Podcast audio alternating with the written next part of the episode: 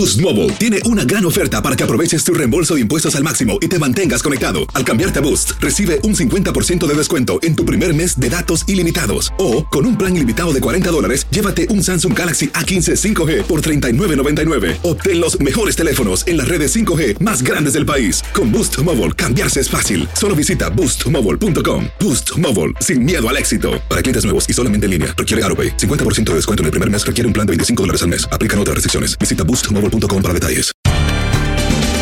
Bienvenidos al podcast de Buenos Días América, la revista radial más completa para los hispanos. Política, salud, economía, tendencia y deporte son algunos de nuestros temas. Bienvenidos. Hoy en Buenos Días América conversamos con José González Zamora, doctor epidemiólogo del Jackson Memorial Hospital. AstraZeneca anunció que su vacuna es 79% eficaz y no conlleva riesgo de coágulo tras los ensayos en Estados Unidos.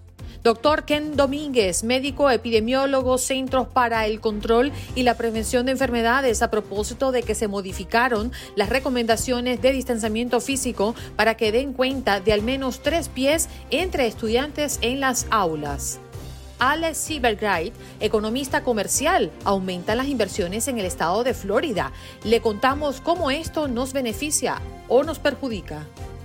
Patricia González Portillo, directora de medios latinos de Compassion and Choices. España aprueba la ley de eutanasia y se convierte en el séptimo país del mundo en regularla. Raúl Painter, como todas las semanas, nos acompañas desde Houston. Ernesto Rodríguez, portavoz de la policía de Miami Beach, fiesta de Spring Break, terminan en peleas y destrucción de propiedad. Y Roxy Sugasti, periodista de primer impacto, nos habla de los últimos detalles que se conocen tras 10 víctimas mortales, un sospechoso herido y arresto, lo que se sabe del tiroteo en Colorado. Bien, nos vamos de inmediato con José González Zamora, doctor epidemiólogo del Jackson Memorial Hospital. Muy buenos días, doctor. ¿Cómo amanece? Buenos días, muchas gracias por la invitación. Bueno, AstraZeneca anunció que su vacuna es 79% eficaz y no conlleva riesgo de coágulos tras los ensayos en Estados Unidos. Y esto estaría devolviéndole, doctor, eh, restaurar la confianza de algunos países de Europa que recientemente suspendieron el uso de esta vacuna. Sí, yo creo que es una muy buena noticia que nos da confianza, ya que el estudio, el ensayo clínico se realizó de forma local aquí en Estados Unidos y también en otros países latinos como Perú y Chile, y abarcó aproximadamente 32.500 participantes, dando como resultado una eficacia del 79%. Pero también hay que destacar que eh, hubo no hubo reportes de episodios trombóticos o coágulos en aproximadamente 21 mil pacientes que fueron analizados. Así que esto también creo que es un dato positivo y esperemos también que se evalúen estos datos por la FDA, ya que sabemos que el próximo mes van a van a pedir la autorización del uso de emergencia para esta vacuna. Entiendo, doctor, que los datos en este ensayo también arrojaron datos interesantes con referencia a la vacuna para pacientes mayores. Sí, eso es un dato también muy importante, ya que en las personas mayores de 65 años la eficacia de la vacuna llegó a un 80%. Y también un dato muy importante, tal vez en nuestro contexto local, es que también abarcó 22% de personas latinas, hispanas. Así que también podemos concluir que en todas las grupos raciales esta eficacia de la vacuna se ve replicada y es muy buena. Debemos recordarle a la audiencia que en Estados Unidos en este momento se aplica Johnson Johnson, la de Pfizer y la de Moderna. Pero con este resultado de ensayos, doctor, ¿es posible que ya Estados Unidos esté en camino de aprobarla? Yo creo que sí, se está esperando tal vez en la primera semana de abril que se pueda enviar toda la documentación a la FDA. Hay que recordar que son varios pasos todavía para conseguir la aprobación o la autorización del uso de emergencia. Uno de ellos es también la aprobación por parte de la CDC. Así que esperemos que en las dos primeras semanas de abril esto se pueda concretar. Y además entiendo que Estados Unidos ya había pedido 300 millones de vacunas de AstraZeneca, ¿no? Es cierto, Estados Unidos ya cuenta con una cantidad importante de vacunas de AstraZeneca, así que yo creo que eso también va a facilitar la distribución y la cobertura de vacunas en el país. Y no olvidemos que no solamente es AstraZeneca, sino también viene una, una vacuna adicional. Novavax también tiene muy avanzados los procesos de investigación, así que también se podría convertir en otra nueva vacuna disponible aquí en el país.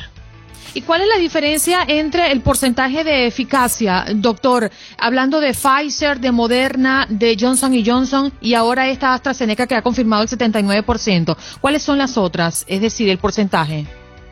Sí, hay que recordar que las vacunas de Moderna y Pfizer tienen una eficacia aproximada del 95%. Estas vacunas utilizan una tecnología distinta que es de ARN mensajero.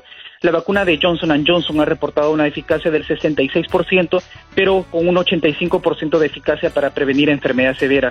Y ahora la de AstraZeneca con una eficacia del 79%. Pero hay que tener mucho cuidado con estos datos. También porque, Ajá, ¿por qué, doctor? Ah, sí, justamente porque los estudios, los ensayos clínicos se realizaron en distintas etapas y abarcaron poblaciones distintas, así que hay que tener mucho cuidado con los porcentajes. Y por último, doctor, me genera curiosidad la ventaja que puede tener la vacuna de AstraZeneca. ¿Cuál es la ventaja que tiene ella? Yo creo que la facilidad de distribución, ya que se tiene que mantener solamente en una temperatura de 2 a 8 grados centígrados y con esa temperatura puede durar incluso hasta seis meses. Así que yo creo que va a facilitar muchísimo más eh, la vacunación en zonas alejadas del país. Y su costo es un poco más bajo, ¿no? Sí, es más bajo con respecto a las vacunas ya aprobadas. Eh, así que es una de las ventajas adicionales. Bien, doctor, muchas gracias por estar con nosotros ¿eh? y por darle esta orientación a toda nuestra audiencia. Gracias por la invitación. Hasta luego.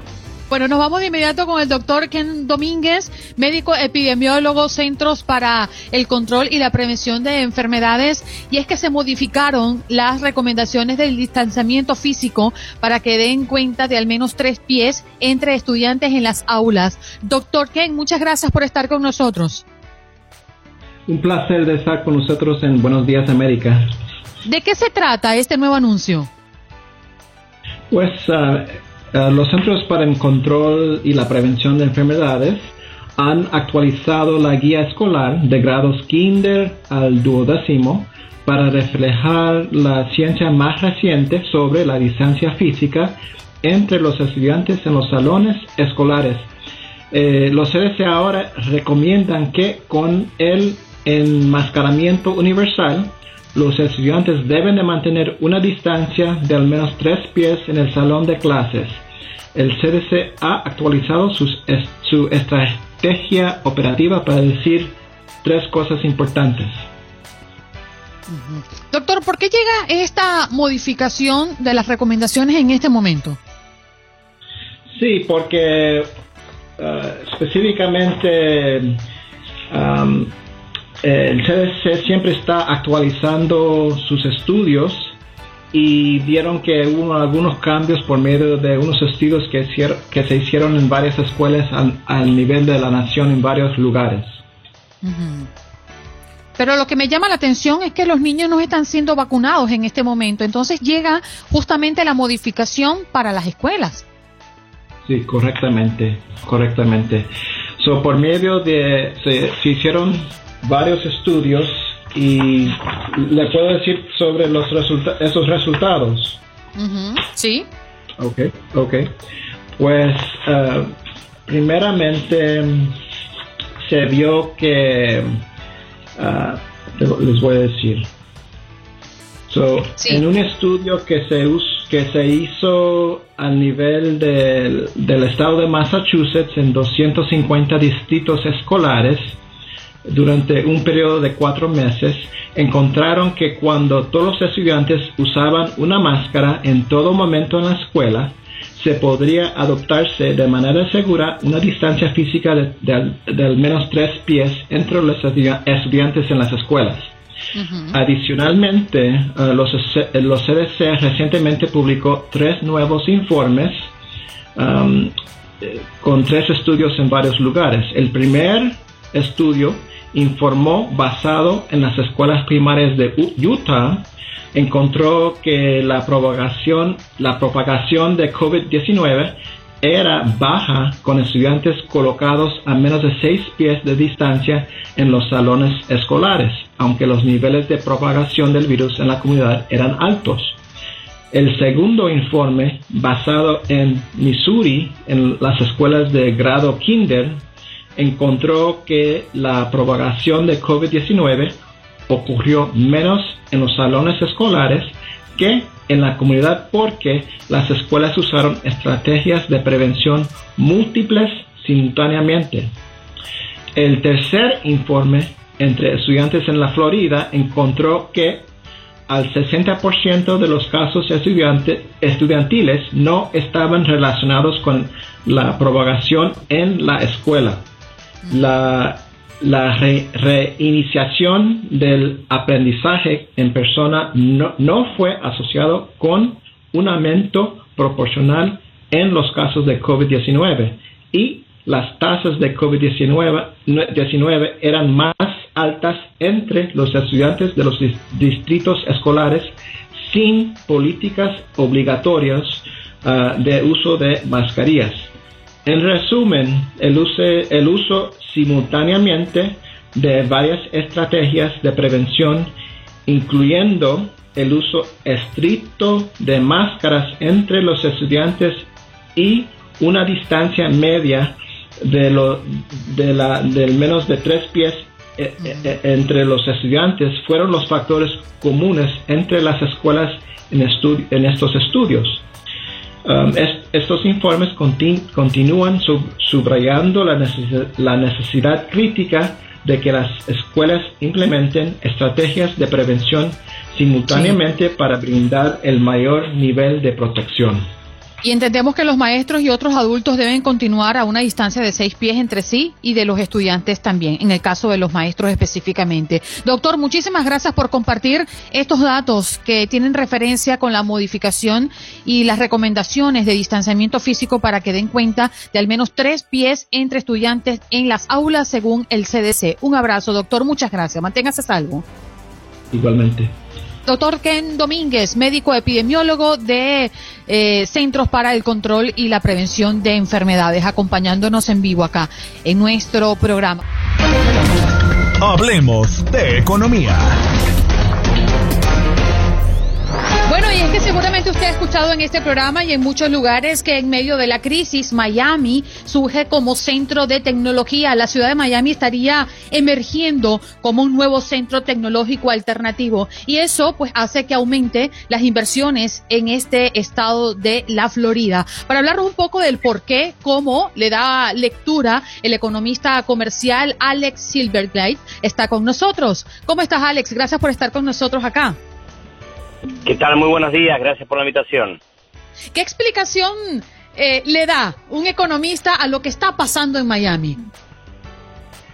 Bueno, tomemos en cuenta que una serie de eventos que han estado ocurriendo, eh, muchos de los cuales ya habían comenzado inclusive antes de la pandemia, es decir, eh, aceleración de tecnología, incremento de compras online, ¿verdad? De comercio electrónico, etcétera, etcétera, ya había comenzado antes de la pandemia y a consecuencia de la pandemia, eso lo único que hizo fue acelerar todas esas cosas, incluyendo eh, mucha gente del noreste del país o de otros estados donde tienen impuestos estatales eh, y otras restricciones eh, o, situaciones fiscales más complicadas, han estado mudándose a Florida para establecerse ellos mismos personalmente, sus negocios, sus industrias, sus empresas, y hay que tomar en cuenta que hay muchas industrias desde el punto de vista del sector financiero y tecnológico que ya consideran Miami como una sede, por decirlo así, eh, por, por eso mismo, por, por, el nivel eh, atractivo de talento laboral, eh, por la exención de impuestos a nivel estatal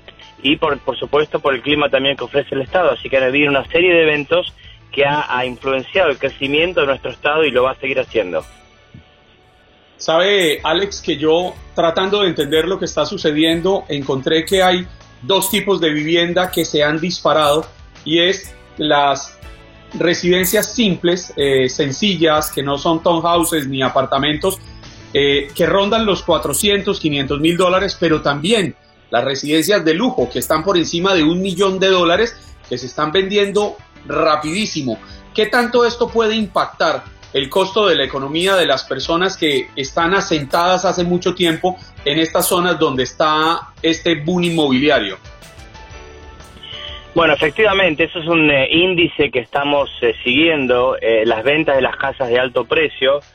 muchos de los ejecutivos de estas compañías que están reubicándose o mudándose al sur de la Florida, es un paso inicial, ¿verdad? Ellos mismos establecen residencia por propósito impositivo y luego usan eso, ¿verdad?, como para puente, como un puente para poder mover sus operaciones o parcialmente sus operaciones, lo cual es un buen indicador inicial de lo que podría llegar a seguir incrementando. Esto no es nada nuevo.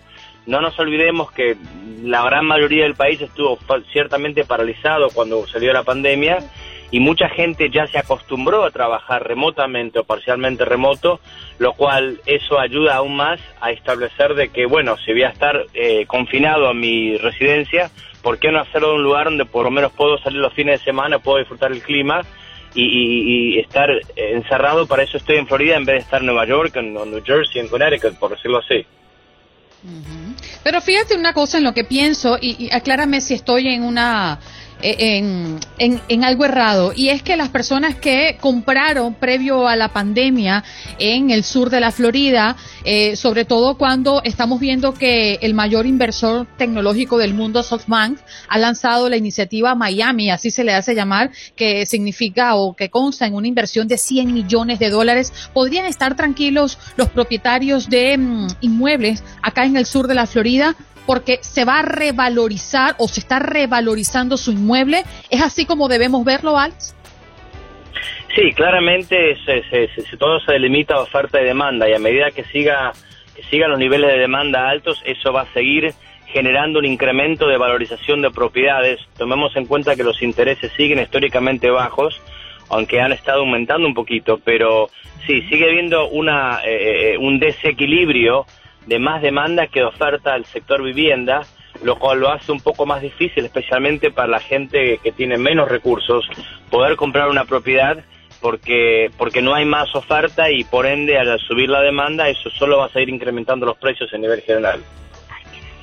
¿Sabe que a comienzos del año pasado, a comienzos del 2020, previo a esta pandemia, los precios en el sur de la Florida rondaban los mismos precios que existían en el año 2007-2008, cuando se vivió este verdader, esta verdadera burbuja financiera que precisamente se desató en buena parte por el dinero, por el costo de las viviendas.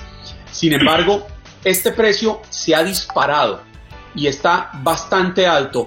Eh, incluso en aquel entonces eh, leía que había casi un 44% de vivienda disponible y hoy en día ya no lo hay. ¿Qué tanto riesgo tenemos quienes vivimos en el sur de la Florida de que esto pueda ser otra burbuja financiera y que a la vuelta de uno, dos, tres años enfrentemos una depreciación masiva de las, de las residencias, de las viviendas?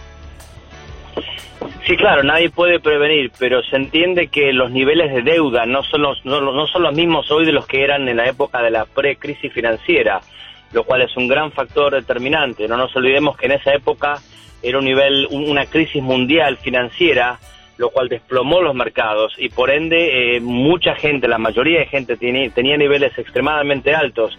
Ese no es el caso en la situación de hoy.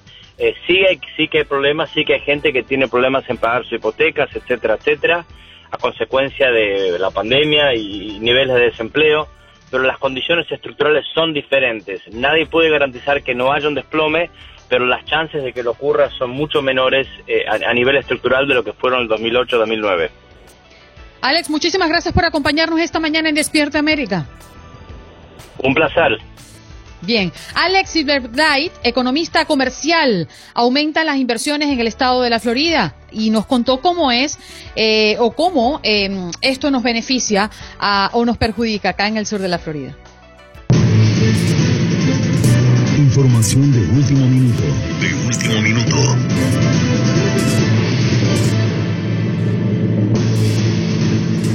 Nos vamos a Colorado y allí tenemos a Roxy Sugasti, periodista de primer impacto, hablándonos de los últimos detalles que se conocen tras la masacre del supermercado en Colorado. Muy buenos días, Roxy. Adelante, te escuchamos. ¿Qué tal? Bueno, aquí estamos al exterior de la tienda. Se acaba de retirar la, la, última patrulla de la policía de Boulder que estaba aquí presente, básicamente llevándose información porque están trabajando los detectives a marcha forzada para saber qué es lo que ocasionó que un hombre aún no identificado entrara con un arma en mano, identificada por algunos de los testigos como un rifle de asalto, información no confirmada por la policía, pero es lo que dicen los testigos, y abriera fuego en, frente de todas las personas que estaban en ese momento, exponiéndose a comprar sus alimentos, otros cuantos estaban en línea, imagínense, para esperar a que les aplicaran la vacuna contra el COVID-19. Entonces, muy lamentable decir esta mañana que ya confirmado 10 personas perdieron la vida cuyas identidades desconocemos. No sabemos si se trata de clientes o de empleados de este supermercado King Supers de la ciudad de Boulder, Colorado, pero a quien sí han identificado plenamente es a una de las víctimas, es un oficial adscrito a la policía de Boulder, Colorado, de nombre Eric Charlie, de 51 años. De hecho, fue el primer uniformado en acudir al llamado de una persona armada dentro de la tienda King Supers. Él llegó y se encontró, o mejor dicho, se enfrentó contra el pistolero para morir en cumplimiento de su deber.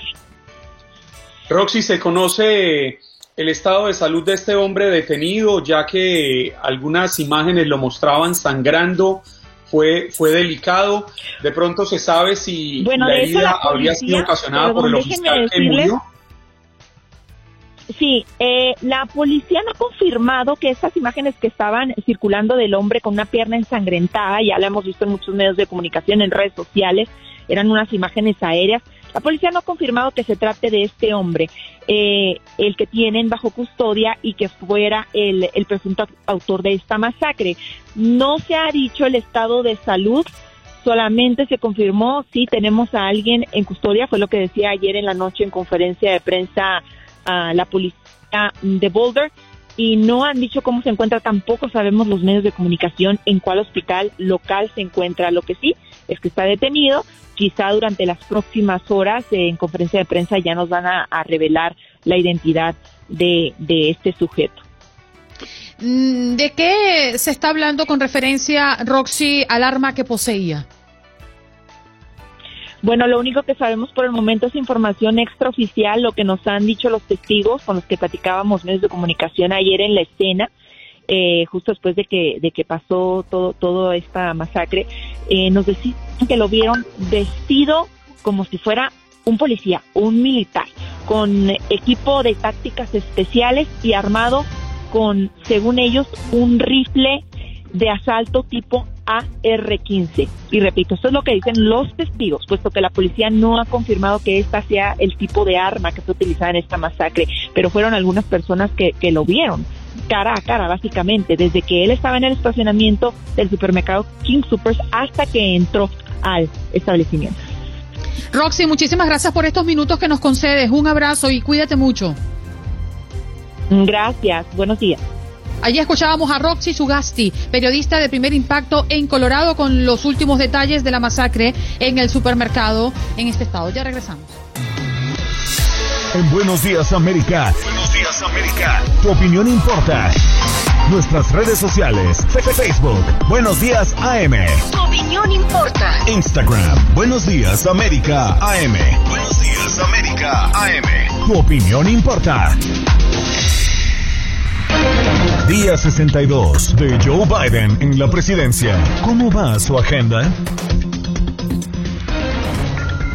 Funcionarios del alto nivel de gobierno de Joe Biden viajan a México el día de ayer para discutir sobre la gestión de la migración en el marco de un aumento de los menores no acompañados que cruzan la frontera hacia Estados Unidos. Por otra parte, el presidente hablará sobre los recortes de los costos de los seguros médicos en un discurso en Ohio el día de hoy durante el que podría ser el mejor momento para que los demócratas hablen de la ley del cuidado de salud asequible desde que se convirtió en ley.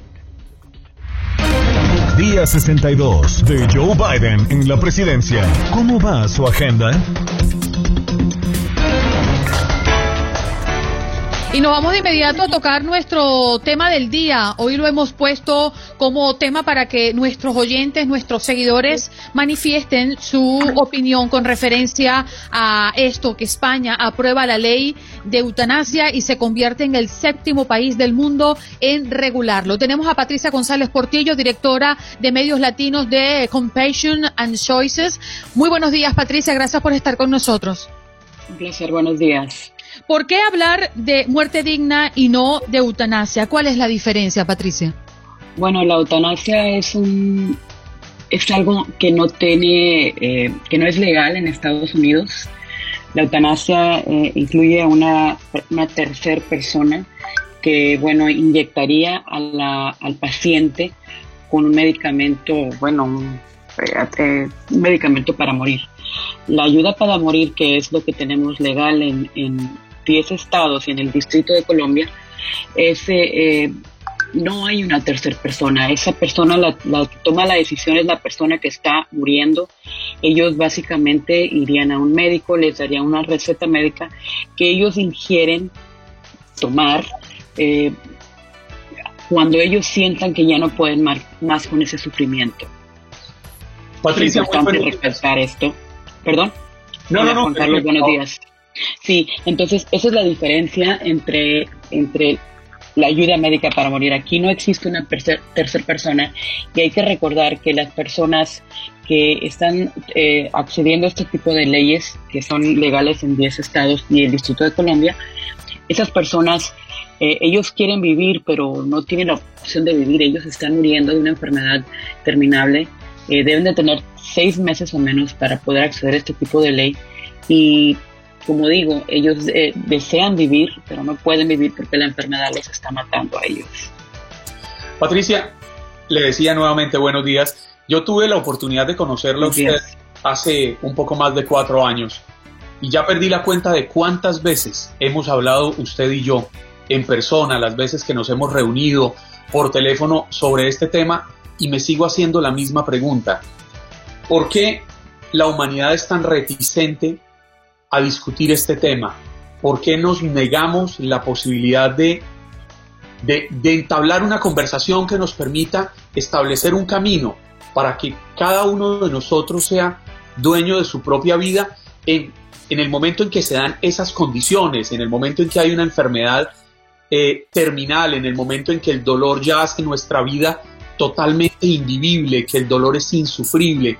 ¿Por qué es tan difícil conversar alrededor de esto?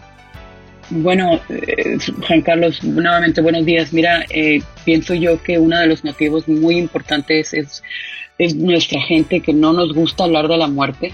Eh, nuestra gente, somos personas que, bueno, cuando llegue, llega y no planeamos ese final. Pensamos que nunca nos va a llegar el momento y que no nos va a pasar a nosotros. Lo vimos mucho en lo hemos visto mucho en casos Tú recuerdas la entrevista con Miguel Carrasquillo que él quería vivir, tenía, era, tenía un joven de, de 35 años que murió hace cuatro años y él hizo su, su campaña eh, sobre la ayuda médica porque él no quería morir, entonces él lo que quería es dejar de sufrir. Y nosotros no podemos meternos en las opiniones de esas personas que están viviendo hay que respetar esos, esos, esos deseos. Yo ya no quiero sufrir, decía Miguel, yo quiero, yo quiero descansar, quiero, quiero morir en paz. Y, bueno, eso es lo que, lo que la gente quiere. Queremos, eh, la mayoría de, los, eh, de las personas en este país, incluyendo el 69% de latinos, queremos morir sin sufrimiento, entonces ¿por qué obligarnos a tener un sufrimiento que llegue hasta el final? ¿Por qué no poder tomar, decir, bueno, hasta aquí llego yo con este dolor y, y, y hasta aquí, entonces me tomo el medicamento para poder descansar? Trabajamos muy fuerte en esto porque nuestra gente se rehúsa a hablar de la muerte y ahorita más que nunca es muy importante prepararnos para el fin de vida, porque ahorita simplemente si no estamos vacunados, salir a la calle nos puede pues podemos poner en una situación de vida o muerte. Entonces es muy importante prepararse, prepararse para tener estas conversaciones de fin de vida. Y así como nos preparamos para el Día de los Muertos, que nos pintamos la cara y que celebramos la, la muerte de esa manera, hay que realmente aceptarla, que es un es una realidad, que así como nacemos, así como preparamos el baby shower para, para cuando viene una, hay que preparar la manera de morir, de una manera que uno desea morir. Yo en lo personal tuve un hermano este, que era médico y, y él, pues él decía, ya, déjenme ir, déjenme ir, dejen de estar pidiendo que yo ya no me muera, pero ya no hay opción. Él era médico, desgraciadamente, en Texas, donde yo soy. Eh, no existe esta ley, pero estamos tratando de hacer estas leyes que sean válidas en todo Estados Unidos. Precisamente la semana pasada pasó por el Pleno del Senado en el estado de Nuevo México y ya pasó por el Pleno de la Casa de Representantes eh, la medida que está ahora sí que en camino a la firma del gobernador, esperando la firma de la gobernadora Luján Grisham en el estado de Nuevo México. Ayer presentamos medida en el estado de Nevada, entonces esto está creciendo y estos son estados donde abundamos los latinos. Entonces es muy importante que pues estas leyes se conviertan en una realidad para todo el país. No importa que la persona no desee esto ¿sí? Es muy importante. Si la persona no desea esto, se respeta, No estamos imponiendo esto ley a nadie, pero lo que sí queremos es que haya la opción, como dice mi camiseta y mi organización, Compassion and Choices, porque somos compasión y opciones. Son opciones que una persona con una enfermedad terminal, con menos de seis meses de vida, tenga la opción de decir, bueno, hasta aquí llego con el dolor, ya no puedo más. Entonces, quiero decir, como decimos en México, quiero, quiero morir dormido, ¿sí? Entonces, eso es lo que todos queremos, eh, esas personas que, que apoyan estas medidas. Queremos llegar hasta que ya no podamos más, tomar el medicamento rodeado de nuestras familias, de nuestros cuadros, de nuestras fotos, y nuestros seres queridos tomados de la mano, Así como fue el caso de Britney Menard, que ella sí pudo, tuvo la opción de, de, poder morir, sin ese sufrimiento que, es lo que más desea el paciente. Patricia, ¿podríamos recordarle a nuestra audiencia cuáles son esos estados en los Estados Unidos que es legal eh, esta muerte asistida y si existen criterios diferentes en los diferentes estados? Claro, bueno, eh, bueno, ahorita por el momento tenemos el estado de eh, California, yo estuve, fue parte de ese estado eh, para pasar esta ley. Estamos en el estado de Oregon, que fue el primero. Eh, bueno, pronto estaremos en Nueva México, estamos esperando la firma del gobernador.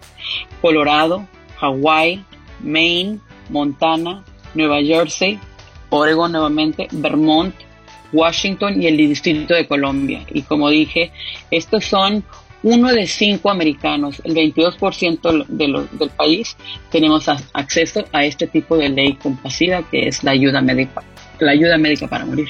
¿Y el criterio para todos estos estados es el mismo?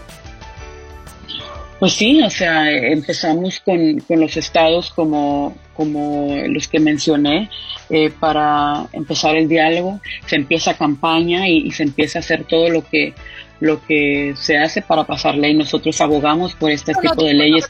me refiero al criterio que tienen para poder otorgarle el derecho a la persona de elegir. Es decir, ¿en qué situación puede, debe estar la persona paciente? Sí, la persona debe tener menos de seis meses de vida confirmada por dos médicos que indiquen que la persona ya no hay, ya no hay cura para la enfermedad, que la persona esté eh, en pleno uso de sus facultades mentales para que ellos puedan tomar la decisión por sí mismos cuando llegue el momento de levantar un vaso y, y tomarse el medicamento dejan obviamente documentos firmados donde ellos dicen, yo sé que, que al, tomar este medicamento es una decisión por mí misma y por mí mismo y, y, al tomar este medicamento yo voy a morir. Entonces es importante aclarar que lo que está pasando en España, lo que es la ley la eutanasia es completamente diferente. La eutanasia no es legal en Estados Unidos. La eutanasia incluye a una tercera persona que, que inyecta al paciente con un medicamento. Aquí se trata, se trata de autoingerir un medicamento, tener la capacidad física de poder levantar un vaso y tomarte los medicamentos que básicamente te van a poner a dormir. Hace unos instantes Patricia mencionaba a Britney Maynard, que fue quizás la persona que se convirtió en el símbolo de toda esta campaña, ella y su esposo Daniel, que dieron una lucha grandísima, pero ellos tuvieron la posibilidad de mudarse, si no me falla la memoria, corríjame Patricia, de California a Oregon, Correcto. Porque en ese tiempo no había. En aquel entonces. No, no exacto. Sin embargo, en, ese mismo, en esa misma época, además de entrevistar a Daniel, tuve la posibilidad de conocer a Miguel Carrasquillo, Miguelito, como le, como le, como aprendí a decirle de cariño. Y Miguelito no tuvo el dinero, no tuvo la posibilidad de moverse de Puerto Rico, irse a un estado donde le permitieran. Ahí tiene Patricia la foto de Miguelito. De los tengo, Miguelito. Tres humanos que he conocido maravillosos, Andreina. Y él me lo decía en una entrevista, Juan Carlos, yo quiero vivir, pero no puedo vivir con este dolor. Tenía un cáncer de cerebro que lo atormentaba 23 de las 24 horas del día. Sí, lo tengo aquí, Juan Carlos, porque lo tengo al lado de mi escritorio. Aquí lo tengo también al lado de, de recordando la muerte de mi hermano. Tantas personas que han sufrido de cáncer que no han podido eh, tener acceso a este tipo de leyes. Eh, Britney, el caso de Britney eh, fue un caso, pues sí, que nuevamente volvió, dio la vuelta al mundo el caso. Y el caso de Miguel también con los medios latinos, pero el caso de Britney, ella se mudó y murió en el estado de Oregon donde la ley es legal. La diferencia entre Miguel y Britney es que Britney era una familia de, una acomodada, tú estuviste en la casa de ellos, eh, si bien recuerdo, Juan Carlos, una familia acomodada. Y Miguel, pues tú tuviste también en la casa Miguel. Y pues Miguel era una familia pues de bajos recursos, como somos muchos nosotros los latinos que vivimos al día y que pues no es la opción de, bueno, me voy, me voy a un estado, porque número uno, no es fácil mudarte de estado, irte, dejar tu casa, tus médicos, llegar a establecer una residencia de otro estado, eh, incluir, buscar el, tipo de médico, eh, un equipo médico. ¿Sabes por qué? Una razón, porque estas personas no tienen el tiempo de ese proceso. Ahora voy a California. Esta gente se está muriendo la Fuerza, Patricia, quizá. La ya, la, la fuerza física, ¿sí? Se están muriendo, como Miguel, que ni siquiera yo cuando lo vi, en una diferencia de tres meses, yo ya encontré un Miguel con bastón. Un muchacho de 35 años que se me desmayó a mí, se me, se me desvaneció en mi frente, en frente de mí, mientras estaba haciendo una entrevista. Eh, lo tuve que detener cuando se está, cuando le entrevistó Jorge Ramos en Univisión.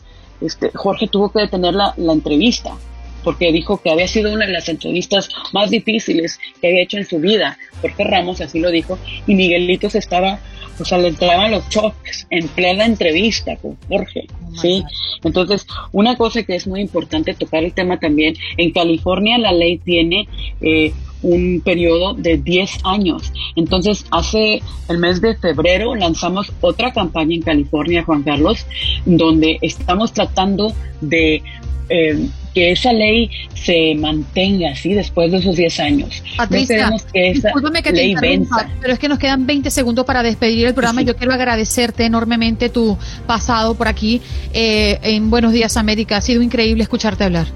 Estoy a sus órdenes, Juan Carlos, ya saben, un abrazo a todos y, y bueno, recordemos por favor a Miguelito. Gracias. Hoy en nuestra pregunta al día y queremos recordarle y reiterarle cuál es a propósito de que España aprueba la ley de eutanasia y se convierte en el séptimo país del mundo en regularla. ¿Está usted de acuerdo con que las personas con enfermedades terminales tengan la posibilidad de decidir sobre el derecho a tener una muerte digna? Llámenos al 1833-867-2346 y estamos leyendo sus mensajes. Rosa Patiño Bustamante, totalmente de acuerdo. Es tu derecho a decidir un final digno. María Díaz, dice, sí, Juan Carlos, Andreina, yo ya les dije a mis hijos, si ya no tengo cura, que no lo duden ni un segundo, que me duerman para siempre. Miguel Lazo, un tema muy difícil, hay que estar viviendo para entenderlo. Bueno, nos vamos de inmediato con nuestro consentido Raúl Peinberg, que ya está con nosotros. Muy buenos días, Raúl, ¿cómo te encuentras? Feliz día. ¿Qué tal, Andreina? ¿Cómo están, Juan Carlos? Un abrazo muy, muy fuerte. ¿Por qué esos ojos tristes, Andreina? Te veo te veo apagada hoy. sí, no estoy en mi mejor día. Bueno, el tema no es para menos, además. El tema no es para menos. Fíjate que yo me quedaría un poco con lo que dice Gaspar Bucio. Dice, yo soy cristiano católico y aún así respeto la decisión de cualquier persona a morir. Y no cabe duda que es una mañana de, difícil en muchos sentidos, sobre todo para quienes tenemos que informar de alguna manera como lo ha dicho Juan Carlos, una mañana en donde por un lado seguimos viendo esta serie de masacres eh, que lamentablemente estamos condenados a seguir viviendo en tanto nuestras leyes no cambien radicalmente en un país que tiene más armas que habitantes en poder de la población civil, en, eh, un país en donde todavía falta mucho por debatir con lo que España ha aprobado eh, este día con la ley de, eutanasia, convirtiéndose así, como lo dice este texto abajo en la pantalla, en el séptimo país en poderla eh, regular y en donde no cabe duda, eh, aunque no era el tema de mi reflexión esta mañana, pero me, sí me sentiría obligado a comentar simplemente que por razones espirituales, religiosas, y posteriormente al cabo de la historia por razones, razones legales ha sido muy difícil de modificar. Eh, la Iglesia en términos generales se opone a la decisión eh, digna de la persona a decidir cuándo morir, eh, cuándo partir de este mundo. Y creo yo que en aras de ese egoísmo muchos sufren, muchos sufren lo indecible, como lo hemos visto a través de los testimonios. Creo yo que hay que modificar en muchos aspectos la realidad religiosa que hoy vivimos porque esa es una gran atadura que no nos permite seguir creciendo y evolucionando como seres humanos. Y espero que no se malentienda, eh, eh, Juan Carlos y Andreina. Eh, lo veo, por ejemplo, en aspectos básicos como el desarrollo de la mujer. Y yo muchas veces me pregunto por qué la mujer en la Iglesia Católica fue acallada en su voz por qué en muchos sentidos históricamente los musulmanes no solamente castran, sino cubren el rostro de sus mujeres, o por qué en muchos sentidos el judío ortodoxo se levantaba, o muchos aún lo hacen, cada mañana dando las gracias por decir, eh, gracias que soy hombre, gracias porque no soy mujer. Entonces creo que ese tipo de ataduras, como en el caso de la muerte, eh, se ha abordado ese tema esta mañana, deben de ser analizados profundamente por eh, nuestras raíces religiosas, por nuestras respectivas religiones, para evolucionar con esta vida y tratar de dejar en la decisión del ser humano, eh, iluminado por su religión y por sus creencias, esta decisión última, que muchos no toman también por razones familiares. Egoístamente la familia se niega a dejar partir a quienes ya tienen que partir o a quienes quieren partir, pero que tal vez no pueden tomar la decisión. Esto estoy seguro que tendrá, como en muchos otros casos de la historia, un efecto político, es decir, un efecto legislativo que nos permita también avanzar, ya no solamente en las leyes de nuestra religión, sino en las leyes civiles, en esta necesidad humana de poder tomar decisiones propias basados naturalmente en las condiciones que estoy seguro los especialistas están tomando en cuenta para llegar a este tipo de decisiones. Sí, un tema complejo, como lo dicen muchas personas eh, esta mañana a través de, su página de Facebook, pero eh, un problema real que existe, que hay que sacar a flote como lo están haciendo esta mañana, porque hay que hablarlo. No se puede ocultar, no se puede dejar eh, como un tabú en términos de religión y en términos legislativos. Tenemos que afrontarlo y tenemos juntos que llegar a una decisión para que esto no permita el continuo sufrimiento de quienes quieren decir adiós. ¿Sabes en qué pienso, Raúl? Eh, qué irónico, ¿no? Nosotros establecíamos este tema desde hace varios días atrás eh, y al final lo afinábamos el día de ayer para ofrecérselo al público con Patricia que nos acompañó el día de hoy, que conoce muy bien cómo se maneja en diferentes estados este tema y la lucha que hay eh, de diferentes eh, organizaciones por ello. Y amanecemos con la noticia de Colorado, ¿no? Donde pues vemos caer como piezas de dominó a personas que inocentemente estaban haciendo su vida y que mm, tantas personas en este país eh, han abogado por años una regulación con referencia a la adquisición de armas, ¿no? Qué, irónico hoy amanecer hablando de la eutanasia aprobada en España, al derecho de morir dignamente y además hablar de muertes a causa de un tiroteo en esta oportunidad en Colorado. Totalmente de acuerdo, Andreina. Es, es una situación eh, que, como muchas otras, tiene que ser discutida y abordada de manera responsable. Hoy se habla de un debilitamiento, eh, aparentemente por este ciclo eh, político que está viviendo Estados Unidos. La frustración es otro tema que lo dejo ahí al margen pero en donde parece estar perdiendo fuerza una asociación tan importante como la Asociación Nacional del Rifle, con tanta influencia, con tanta incidencia en decisiones legislativas.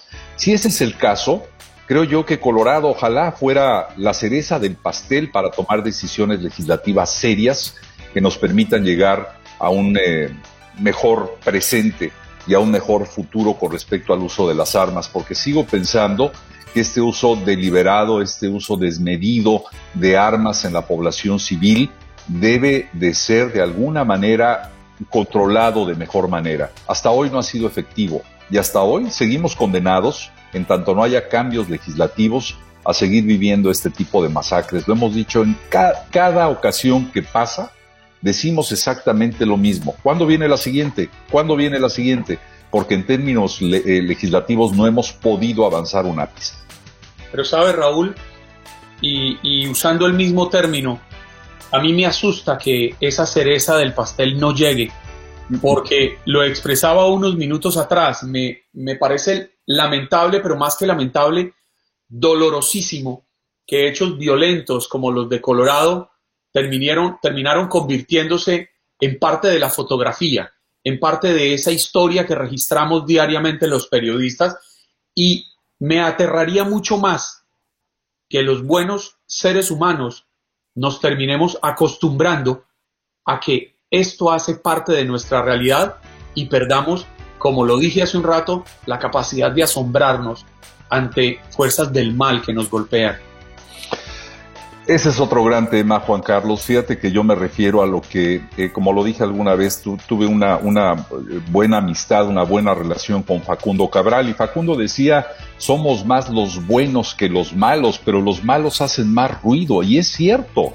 Seguimos viendo cómo este tipo de noticias siguen invadiendo nuestro, ámbito, eh, nuestro terreno, nuestro espacio y, y parece que de pronto nos convertimos en espectadores eh, sin, sin voz ni voto, sin voz ni voto, eso es parte de la inactividad social en la que hemos caído por comodidad, por no romper eh, con nuestra zona de confort y que sigue pasando todos los días. Juan Carlos, Andreina, ¿a ustedes les sorprende una masacre más en Estados Unidos? Amigos que nos escuchan, ¿a ustedes les sorprende que hoy estemos dando cuenta de una nueva masacre? A mí no.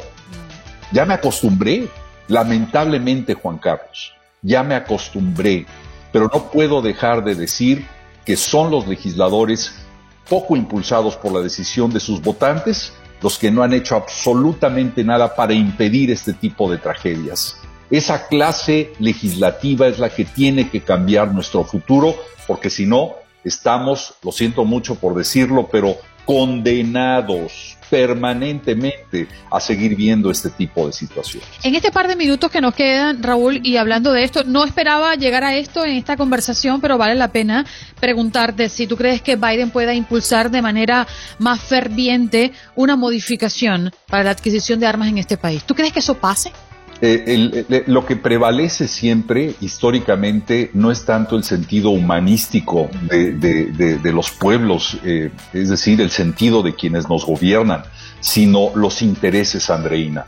Y dependerá en muchos sentidos del verdadero interés establecido por este tipo de organizaciones que impulsan eh, la facilidad de que la población tenga armas en su poder sin mayores controles. Es decir, yo no me opongo radicalmente a no tener armas, cada quien tiene el derecho de hacerlo, pero sí a estudiar muy bien el perfil de quienes pueden tenerlas y a ser muy conscientes de que la condición humana nos hace perder muy fácilmente los cabales y podemos agredir ya no físicamente, sino teniendo un arma con un arma. Lo estamos viendo todos los días y por eso hace un momento hablaba de la frustración, que será tema de otra plática. Pero hoy en las calles, Andreina, manejando me doy cuenta de esa agresividad de otros conductores, de esa frustración manifiesta a través de la conducción y que termina muchas veces en Texas y en muchos otros estados en pleitos de tráfico que acaban con muertos. Bueno, fácilmente se saca miremos cerquita lo que está pasando en Miami Beach. O sea, tú ves esa conducta, más, pero además es masiva. O sea, es una cosa impresionante. Dice, pero ¿en qué momento esto se desató? ¿En qué momento la gente comienza a, dañar eh, la, propiedad privada, a insultar a la gente, a escupirlos, a, empujarlos, a, no respetar el, espacio de los demás? ¿En qué momento pasa todo esto? Yo siento que el momento se da en base, en parte, quiero decir, en parte, a un fenómeno generado por la pandemia que nos trae una afectación no solamente de amenaza a la salud, sino de efecto negativo en la economía y un proceso político que logró polarizar totalmente al país y en donde todavía hoy hay gente que se siente perdedora y hay, hay gente que se siente ganadora. Y esta lucha ha traído esos niveles de frustración que yo hoy veo en términos sociales y tal vez a tu pregunta, Raúl, a mi pregunta, a mi pregunta, no te vayas. Nos vamos de inmediato a contactar con Ernesto Rodríguez, portavoz de la policía de Miami Beach, porque ya ustedes lo han escuchado reiteradamente en los últimos días. La fiesta de Spring Break terminan en peleas y destrucción de propiedad privada, inclusive en el sur de la Florida, en Miami Beach, uno de los lugares más visitados por los turistas de todo el país. Muy buenos días, eh, Rodríguez, ¿cómo estás? Adelante. Muy buenos días, Andreina y Juan Carlos. Gracias por tenerme. Después de oír eso ahora, yo, yo también quisiera estar en una mansión esta mañana. Ah, fíjate, ves, Ernesto, te lo estás perdiendo. Dile a Juan Carlos que te invite a tu casa. vamos a ver, pero mi casa es su casa, señor Rodríguez, siempre bienvenido, porque sabemos que ustedes los los policías, los cuerpos de la ley siempre nos reciben con los brazos abiertos a los periodistas. Muchísimas gracias. Bueno, quiero comenzar preguntándole en qué momento y por qué, señor Rodríguez, se escapa de la mano la situación en Miami Beach. Bueno, ya vamos por varias semanas con el tema de Spring Break. Eh, Spring Break no es nada nuevo para nuestra ciudad, eh, año tras año. Eh, este año lo diferente es que no solo las medidas de seguridad, pero también todo sobre COVID. Y este año muchas de las escuelas cancelaron sus vacaciones, so era más difícil para decir exactamente cuándo iban a venir los grupos más grandes. So, nuestro plan de, de operativo fue, es por ocho semanas y sigue por las próximas tres semanas.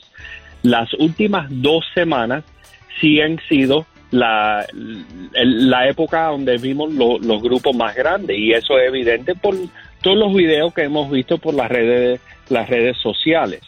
Y por eso mismo amplificamos eh, los oficiales que están en la calle, oficiales no solo aquí de Miami Beach, pero de, otra, de muchas otras partes del condado de Miami-Dade, Coral Gables y, muchos otros. Eh, bastantes oficiales en la calle y hasta con eso vimos estos grupos bastante, bastante grandes. En las últimas seis semanas, eh, Andreina y Juan Carlos, más de mil arrestos de parte de policía, eh, casi 400 de esos arrestos, cargos felonías, son serios. Eh, imagínate esto, más de 100 pistolas hemos quitado de las calles. Sin duda, sin duda ninguna, hemos prevenido bastante crimen. Multas, multas para los que están manejando. Oye esto, más de 11 mil en las últimas seis semanas.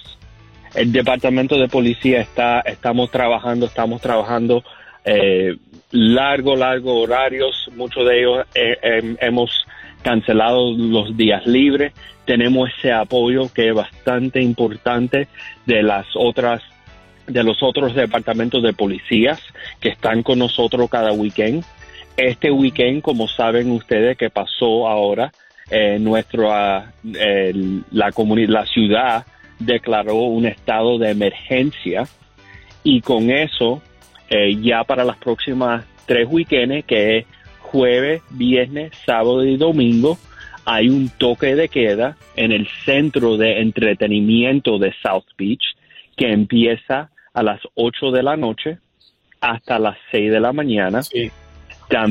También vamos a cerrar las carretillas, las carretillas principales que entran para la ciudad a las 10 de la noche, aunque sea que las personas que vienen son residentes, tengan alguna reservación, eh, son eh, parte de un hotel, hay, hay siempre hay ese, esa oportunidad, no es un cierre, un cierre fijo.